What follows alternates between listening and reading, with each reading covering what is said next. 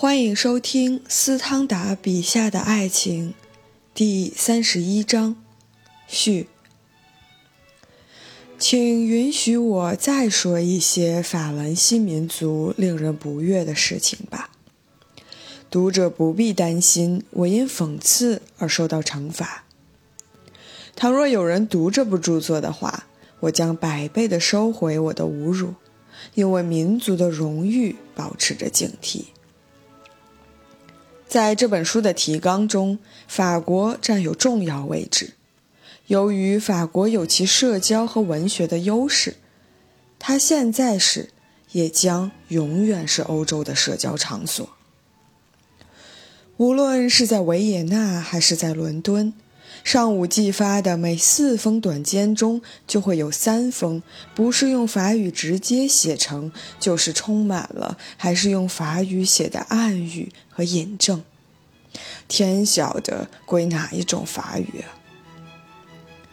在巨大的激情方面，我觉得法国似乎缺乏独创性，这有两个原因。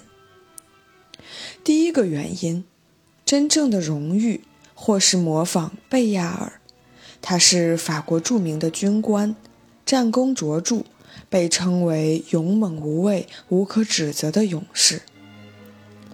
仿效贝亚尔，以便成为一名受尊重的上流社会人士，并且让我们的虚荣心每天都能得到满足。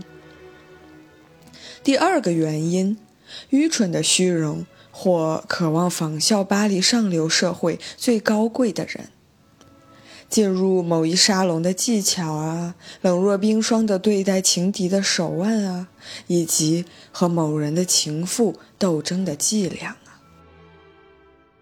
愚蠢的荣誉对虚荣心的满足所起的作用，远远大于真正的荣誉。首先，这一点连傻瓜们都不难理解；其次，它关系到每天甚至每时每刻的行动。毋庸置疑，社会完全准备接受具有愚蠢荣誉的人们，而不是具有真正荣誉的人们。相反的情况是完全不可能的。上流社会的人所做的是：首先，他们对重大的事情都讽刺挖苦，这是十分自然的，因为过去确实最高贵的那些人从未受到任何事物的影响，他们没有任何机缘在乡下度假改变着这一切。此外，一个法国男子如果容许自己赞美某些东西，那完全是违反自然的，因为那就意味着他不如他羡慕的人，哪怕他刚刚经过，而且也不如他旁边的人。倘若后者有意讥笑他赞美的人的话，与此相反，在德国、意大利和西班牙。赞叹之举充满善良信念和幸福，在那些地方，赞叹者为他的激动之情而感到自豪，为吹毛求疵而感到遗憾。我不想替冷嘲热讽的人说话，因为这样一个人在那些国家不存在。在那里，可笑的是被那些已错过通往幸福之路的人保留着。没有被用来反对、模仿某些生存方式。在南方，怀疑和对强烈的快乐中断的恐惧感，导致了一种对奢侈和排场的天生赞叹。请看马德里和那不勒斯的宫廷，请看加蒂斯的宗教仪式，简直到了纯粹发狂的地步。其次。如果一个法国人不得不独自生活，那么他会认为他是世界上最不幸的人，近乎最荒谬可笑的人。但是没有孤独，又怎么谈得上爱情呢？再次，一个热情充沛的男人仅仅考虑自己，一个追求丰富思想活动的人才考虑别人。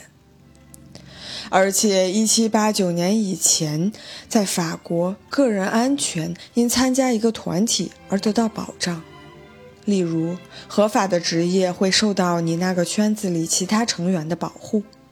因此，你身边的人的思想动态成了你自己幸福的必要组成部分。这一点在宫廷比在巴黎更加真实些。